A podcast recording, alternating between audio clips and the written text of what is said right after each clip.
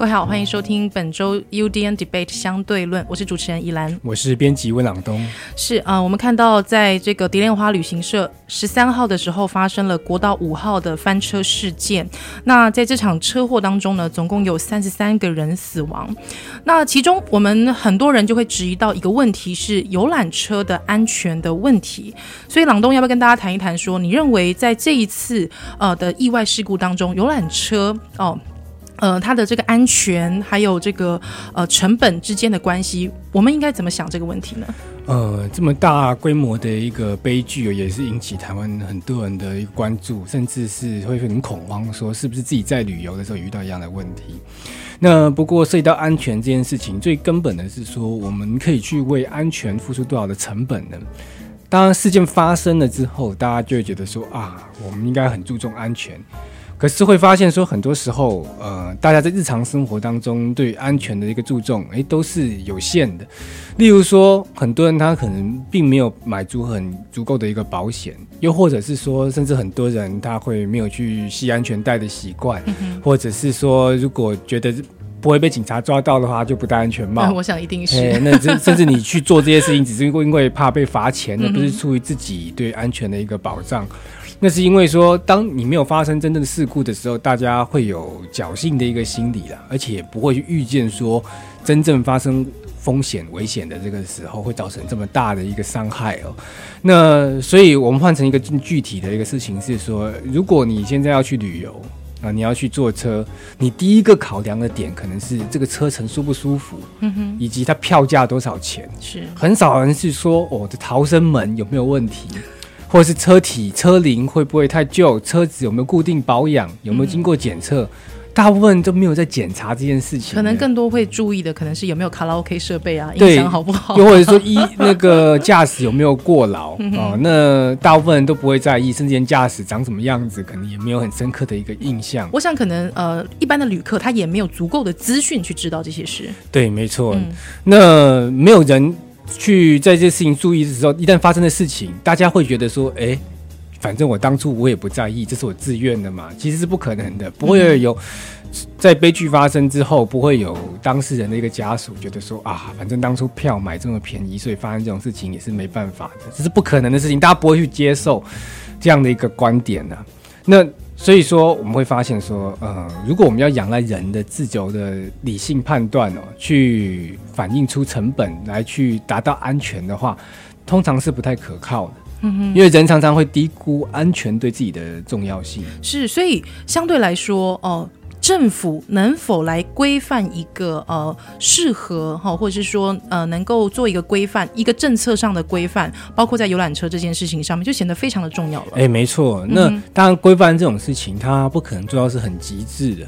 有一点极致的安全的话，它相对来讲成本非常高。是，例如说什么是极致的安全呢？你一个车子对很多人来说，它可能要有安全气囊。啊，它可能就是说，在发生事故的时候要有耐冲击的这个程度，但它需不需要有到防弹玻璃？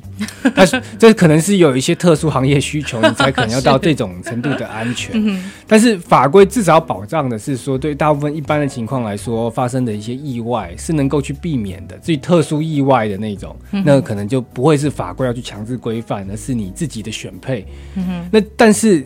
我很明显的是说，这样的一个翻覆的一个意外，造成这么大规模的一个死伤，那这个跟一般的一些车祸案件又有一些差别。因为如果说它是像是一般我们自己开小客车它翻覆的话，因为它一般来说会认为说这个是驾驶自己的疏忽责任，或者是说，哎，车厂车子品质不好。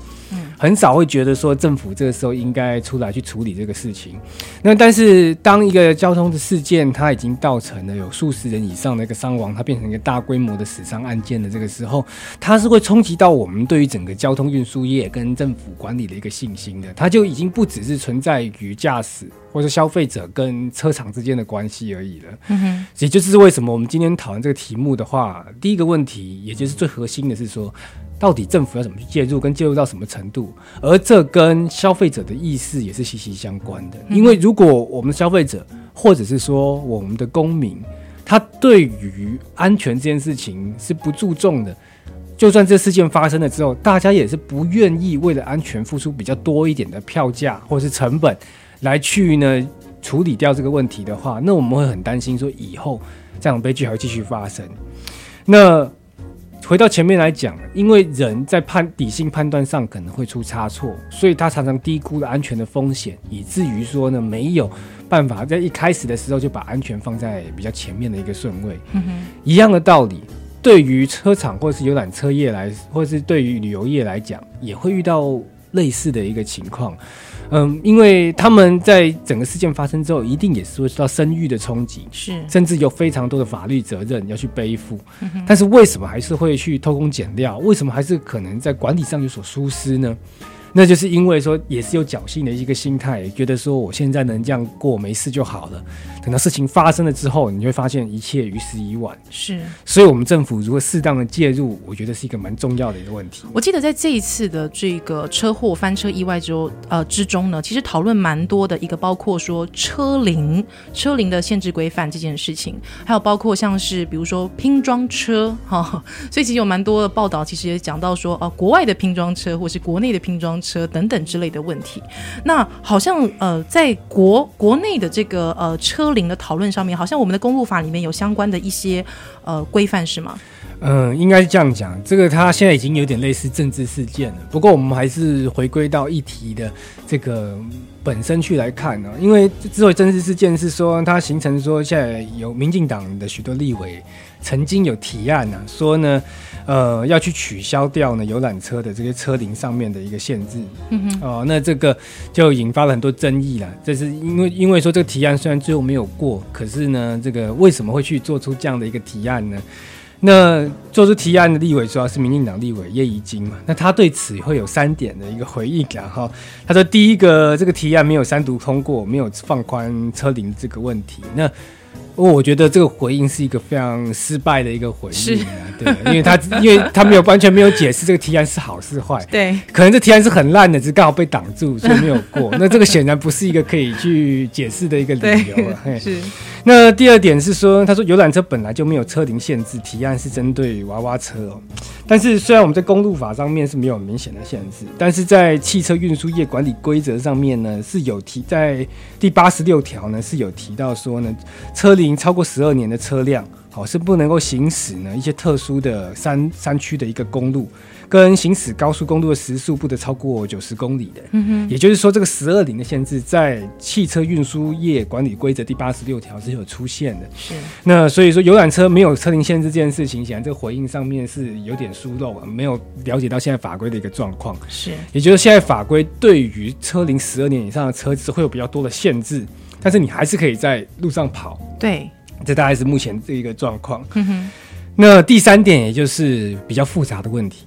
车龄到底跟安全有没有什么关系？是，这是一个很严重的问题。就是说，其实呃，为什么利益团体哦，就是说，可能在立法院的游说上面，其实有很多的团体可以来进行这样的游说。其实也主要是说，到底是中间的关系，还有它的举证问题，车龄跟它的安全是否成为正正成长哈，或是呃一些真的有直接的相关，这好像还是一个需要厘清的问题。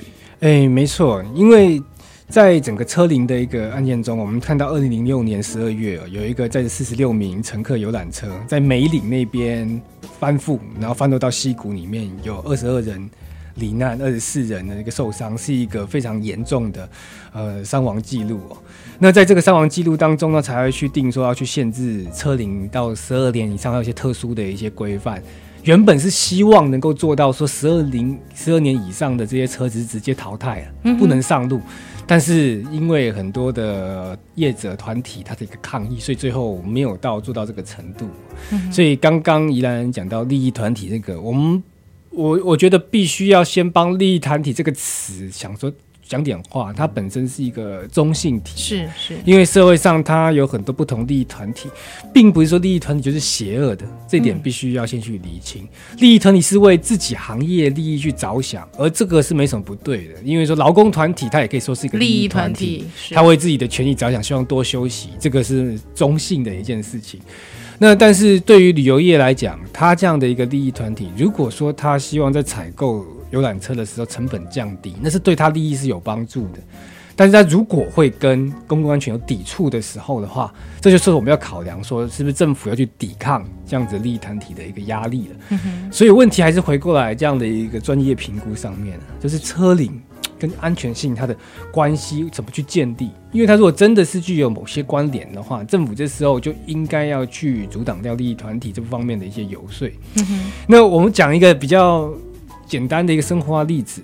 呃，因为有一种说法是说车老没关系，很多车老当益壮啊，它、嗯、老爷车对，没错，但是它结构好，对，品质好，是这当然是有可能的。就像是说人的年纪跟他的体能不一定会很绝对的这个关系，嗯、是，哎，有些长辈他可能六七十岁，可是身体还是很健康。你有些年轻人身体很差的，所以说这不一定有绝对关系，但是会不会有相对关系呢？可能是存在的，因为你会发现说，例如说有一些会运用到体能的一些职业，或者是执勤比较辛苦的，比方说。警察人员特考啊，是他可能就年龄上面的一个限制，从三十七岁到四十二岁，一定职等不同。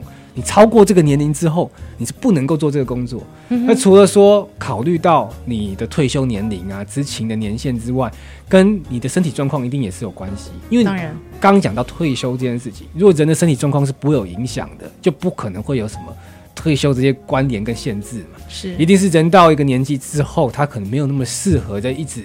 操劳的工作，所以你会去定一个退休的制度去处理。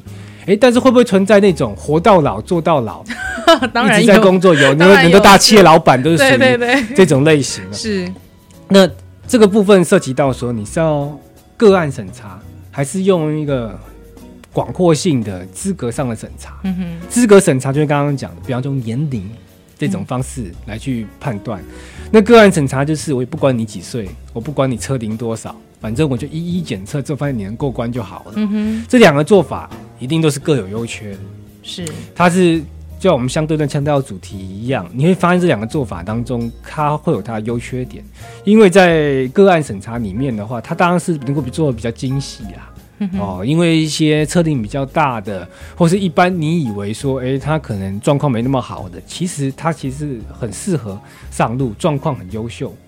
但是你要一一去检查，成本很高，嗯，所以你做到精细的判断的话，你的缺点就是说，哦，你的成本是比较高的，你会花费相当多的成本在检测到底每一个个案、每一台车子的品质上面，这个靠人的问题和车的问题到底是一样的。嗯，你当然也可以是每一个人去检测他体能好不好，来决定要不要任用他，我不要限定年龄限制，可是这样子的一个检测难度就会比较高。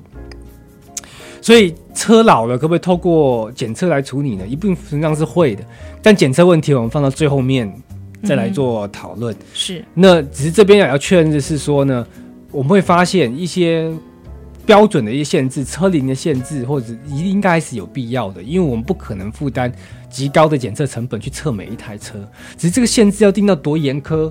这个就是必须要有更专业的一个拿捏，没错，因为你定到很严苛。比方说，你说只有五年内的新车才能够上路，听起来好像很棒，对不对？是，有可能一种状况是说，它根本脱离了现在目前产业它可以负荷的状况，嗯哼哼，以至于说它都是五年内的新车才能上路，但是它全部都买一些很烂的车，很烂的也有，对对，嗯、就买一些比较差的一个品牌，是，就或者是品质比较差，但它很新，嗯哼，所以说新它只是。很多标准一中的一个，不能不能就把它定得很严苛的话，你就会可能会牺牲掉其他的标准，而这就会回馈到我们前面讲的一个主题，也就是说，你不管讲这么多，你还是要回归到消费者愿不愿意买单。如果消费者愿意在这件事情上付出比较多的成本代价的话，对于厂商来说，旅游业者来说，他也会愿意，反正这件事钱也是消费者在付嘛。嗯哦，所以我们觉得说，大家多注重安全。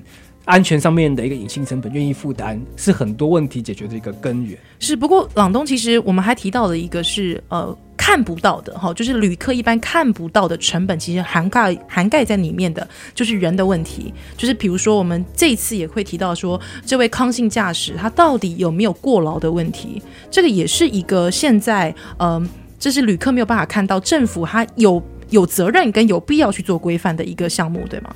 哎、欸，是的，因为目前比较，目前我们看到的资料是说，因为检方已经去调查这样的一个案件，是。发现说呢，这个游览车翻覆的一个驾驶哦，从一月二十七号到二月九号之间有连续上班，那所以说上班时间是非常的一个长啦。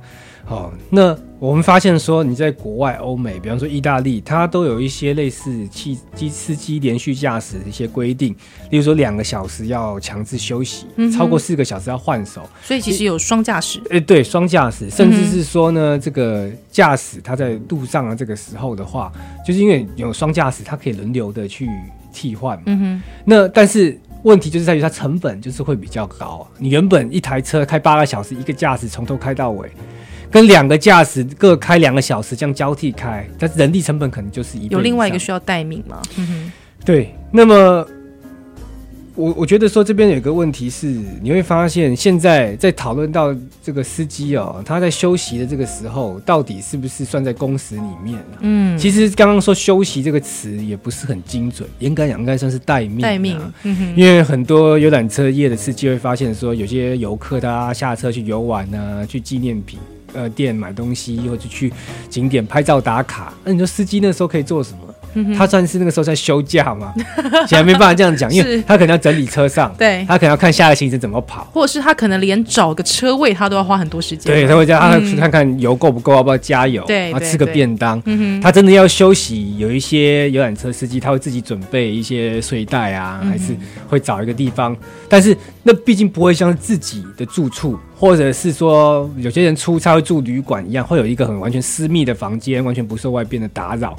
也就是这个地方，你要硬要说要休息，其实勉强可以说，但是它其实是品质非常差的，没有办法称为说这个人真的自由的一个时间去恢复他的这个体力，而这也不太应该去列入工时里面了。嗯。所以你会发现，如果要把这个去列入工时的话，那这个是会出现的一些问题。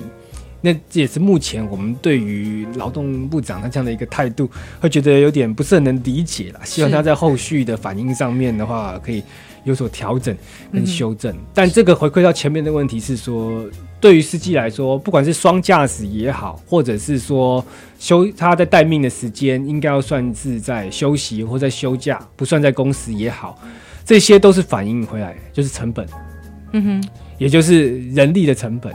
如果我们觉得说游览车它的驾驶是一个很重要的，所有的命都掌握在他的手上，但是你又不把它当成人在看，不给他比较好的一个待遇跟休息的这个时间的话，那当然出事的时候的话，这是有可能发生的。因为每个人他的体力、他的精神力是有他的限度的。好的劳动条件的话，可以去避免掉你超出限度之后所产生的这个问题。那所以。如我们在人的部分上面，驾驶的部分上面，是不是应该在劳动法规上给予更多的一个保障？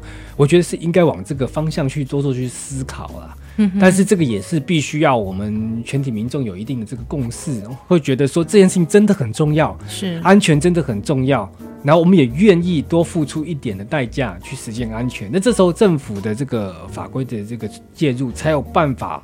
落实它的成效，没错，确实哦，因为其实一个驾驶，它不单单是它的过劳问题哦，其实也包含了整个车上的整个人命。好，如果我们把它也算作一个成本的话，其实它也是一个风险之一。所以，当然在人的部分、驾驶的部分，它的考量，我相信在这个主管机关应该是要用更多、更严格的把关去做规范的。那当然，我们话说回来，其实除了刚才提到车子的问题，有车龄的问题，其实这次也提到拼装。装车对不对？哎、对，在因为这个问题说人的问题就是车的问题。嗯，那车的问题的话，很多民众听到拼装车这件事情，就好像夜市什么组装肉一样哦，感觉是比较劣质的，对对对，好像它就会很容易分崩离析这样子。是，但是这个在很多你去看一些专家的评论，就会发现说这个观念是有问题的。因为什么是拼装车呢？有些印象可能是说，哎，它不是同一个车厂做的，但是可能很好几个车厂拼在一起的。其实这个观念是不太正确的啦。是，嘿，因为。对于小客车来讲，它可能比较一一台车，它真的可能是从头到尾都是由 Toyota 做的，嗯哼，那包含引擎还是什么都是他自己的。那可是很多的大客车或是游览车，它这个车体通常来说的话，可能有些结构的部分是一个主要车厂做，但它引擎它可能是宾士嘛，可能是。跟 MAN 买，那会有很多不同的专业，就像是你买一台电脑一样嘛。嗯、那你买苹果电脑，对，它也是来自于不同厂商的零件，那它里面很多零件也不是自己做的。是可是你会不会觉得说它品质有问题？不会。对，嗯、所以它是不是由不同品厂商做，这不是重点，这不能构成拼装车的一个定义啦。那在整个这个车体制造业的一个定义来讲的话，拼装车它是相对于整体式，这个中国叫做全承载式的。这个对比，就是说拼装式呢，跟它是说呢，它会先完成了一个主要的一个大梁啊，在它结构上面的这个底盘的这个大梁会提供车身的支撑跟承重。嗯哼。但是整车式的话呢，它相对拼装车来讲呢，它就是由所有的车的骨架去分散掉产生的这个车子的重量，以及发生事故的时候的一个冲击力。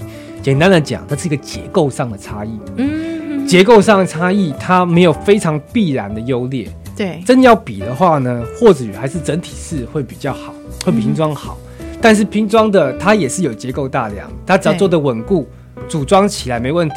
很多国外的一流车厂，它也是拼装式的这种结构哦，所以这跟它是不是多个车，首先拼拼不拼装，跟它是不是多个车厂没有关系，没有关系，嗯、它比较跟结构有关系。在结构有关系里面的话呢，整体式会比较好，它做起来会比较轻，也比较省油。那但是目前以台湾的自己的生产技术来讲的话，还没有到非常全面跟成熟的可以去采用整体式的这个车辆。所以还是很多是有拼装式的，但是拼装式的，就是你前面所讲的，很多国外的一个大厂，它也是用拼装式的这样一个结构，所以单纯是不是拼装根本就不是问题，也不可能用法规去限制你不用拼装，除非你在车市面上的车子都不要上路了。嗯哼。那所以真正的问题的话，还是回归到安全检测的问题，是是检检测还有规范。嗯，没错。那我们前面已经有。提到像车龄这个问题，嗯，因为一个车车龄它不必然的表示说它一定不能用，但你会想象说它里面很多零件可能旧了，嗯，它可能会发生一些你外观上看不到的一些变化，嗯、有些螺丝、有些结构上出的问题，那这个要怎么去处理？那你只要透过检测去处理嘛。那你检测可以做的事情很多啊，包含说说这个车子有没有被不当的改装啊？因为你会发现过去有很多意外的一个案件是说，车厂出厂的时候车子是没问题的，完全符合法规，也通过检验。那但是到游览车业的时候，他基于一些需求，他可能会去装电视机啊，他可能会装呢一些变压器去放茶具跟瓦斯，瓦斯那这样子可以去司机有时候可以去卡拉 OK 等等之类的。那这些电线如果他自己加装，然后产生短路或是过载品品质不好，导致火导致呢那个电线走火的话，那当然就有可能增加事故的风险嘛。是，因为我是逃生门那边。多装几个椅子，这过去有发生过哦。那所以导致把逃生门卡死，门打不开。嗯哼。那这些都是属于后续的，在整个旅游业上面的一些改装所产生的问题。也就是，比方举个例，就是说，像是建筑业有所谓的二次施工嘛，你会发现说，二次施工跟原本的设计图有些时候，很多时候是不一定一样的。嗯、那你客户他看到这二次施工的结果，但他那其实不是他拿到建造或使用执照的时候的样子。但是我们在检测上面，很多时候的执法也未必做得那么严谨啦，啊，大家都会睁一只眼闭一只眼。那但是对安全的议题的话，我觉得应该是用更严谨的态度去看待。是，不过刚才朗东提到说检测的问题，好，那。老车应该被淘汰吗？或者是说检测这个问题，其实我们一般的旅客也不是很清楚。郎东要不要谈谈这部分？好，那我们回到车龄的这个问题了。其实不管是车龄的问题也好，或者结构的问题也好，只要能通过检测，那我们就会觉得说，那应该就是呃比较能够去信任的。那但是它检测的方式是不是真的有效？这个可以去质，这个我们可以去质疑跟思考。因为我们发现呢，目前像是民进党立委管碧玲，他有在前两天有公布一份调查的报告，说呢，从二零零八年以来，有八百多件案件实施车身结构强度试验。那其中呢，是申请大客车的一个车身结构检验的话，会百分百通过。嗯哼，就是说哦，结构很安全。哎、欸，可是好像跟我们想象中有点差异啊，因为你发现说很多大型事故当中，一旦翻覆之后，车顶整个都脱裂啊，嗯、然后车身近乎呃会严重整个车体的严结构严重受损。那为什么会说这些车体结构是百分百通过呢？因为你会发现说现在的一个测试方式呢，哦，都是采用电脑模拟测试。嗯，哎，那没有一台是用真实整车翻覆试验。呃，对，其实这个问题很好玩，就是说，呃，其实车子有点跟房屋结构一样，我不可能真的把这个房屋拆了，我才能来结构，呃，了解里面的状况嘛，是吗？对啊，所以这也是那个管碧玲他在这个新他在这样一个新闻提案中去担心的一个问题。嗯。那电脑检测这件事情的话，也行之有年了，甚至国外在安全的一个法规上面，像欧盟的一些法规上，也都去承认说它是可以去适用的一个方式。但是用电脑的这个检测，它毕竟是用输入很多这个参数的模拟，嗯哼，它会不会中间这个车子实际上的状况，因为人为的改造，是因为保养的不当。而产生一些参数以外的事情，你是测不到的呢。嗯，这是可能会发生的。是，所以呃，朗东，我结总结一下，就是说，您刚才提到的是两个检测的方式。第一个就是看他呃所提出的一些相关规格，规格上面的呃比对，他有没有合乎他设计图。比对。那另外一个设计图的部分，那另外一个就是说用电脑检测检测的方式。对，那所以现在也是有一些专家或业界人士建议说，应该要抽样的采用实际的车辆的翻覆测试。嗯嗯。那。实际车辆的测试就成本会比较高嘛，因为一台车翻一翻它就不能再用了，是对，它就坏掉了。对，那一台车子可能从三百万到一千万不等，看它折旧率来看。嗯。但是如果说我们觉得说这件事情很重要的话，政府它出资。去抽样，然后一年一千台、一万台当中去抽个几台出来做实际的翻覆测试。如果有一些真的没办法通过测试的话，就表示说哦，这个车龄有问题，是，或者是说你单纯靠电脑的检测是有问题，是有呃是有一些遗漏的。对，所以我们会发现，不管是车龄，或者是说设计图的检验到。电脑模拟还有实际的测试，这一连串都是希望能够把看不见的安全找出来。嗯，因为安全性跟它的风险有多高这件事情是消费者他看不到，对，甚至一开始也没那么在乎的。但是对于政府来讲，他应该要做的事情就是要做好把关的一个动作。那到底把关到什么程度，不会至于脱离到整个市场的运作状况？我觉得最后还是回归到前面一开始说的。大家对于为安全这付多少成本？嗯哼，因为如果我们不愿意为安全付出任何一丝的代价的话，是你法规定的很严，对于业者来讲，因为消费者他不买单嘛，他不想付这么贵比较贵的一个车票钱，那怎么办？只要用各种方法去逃避检验。是，但是如果说你检测方式有出来，有认证标章，有公信力，大家可以相信，很多人会愿意为这样的一个。安全认证标章多付五十块、一百块的一个票价钱的话，对于游览车业、对于旅游业来讲，何乐而不为呢？对不对？因为对他们讲没有差，这个成本是消费者付的，而他们不会翻覆，也就不会衍生后续他们这的一些责任跟声誉的问题。其实是大对于政府、消费者，或是对于游览业来、对于旅游业来讲，都是三赢的一个局面的。那所以，我希希望说，经过这一集节目，大家也是会去思考一下，说，哎，我们平时为了安全，愿意付出多少代价呢？是愿意持续去关心说，呃，因为为什么要说持续关心？很多人呢，可能在悲剧发生的时候很震惊啊，然后也觉得很难过，当然有时候也会有点庆幸说，说还好不在那个车上这样子，但是也会为受难者家属感到同理。跟悲伤，那但是这个事情过了之后，是不是有可能还抱持侥幸啊？对，可能就觉得就忘记了，就会发生很多新的事件，没有人再记得这个安全性的这个问题。嗯、那这样就会导致你反反复复的一直去发生。对，我记得呃，其实，在一九八零年代消费者保护运动刚开始的时候，其实这个这一波运动其实也一直持续到一九九九呃一九九零年代，然后一直到两千年代。其实像这样子，对于产品的关心跟关注程度，其实包括我们食的安全、行的安全啊，之后或者是住的安全，其实这才是一个长久的一个长久之计啦，是不是？没错，这边又提到很多大的议题啦，像是居住的安全。都是食品的安全，有机会我们可能再跟大家聊。不过我们这一集的话，我们大概是介绍的是这个整个大客车游览车的目前这几个争点，为大家做整理。那还是希望说能够宣导一下，说大家也能一起去建立一个比较安全的一个机制，并且安全它不会是免费的，它一定会对成本上会有所提升。当然，大家我会会发现说这个成本的支付。对于保障自己的生命安全，对于保障自己的家人，其实是很重要的一件事。没错，感谢您这周的收听，我是依兰，我是温朗东，嗯，我们下次见了。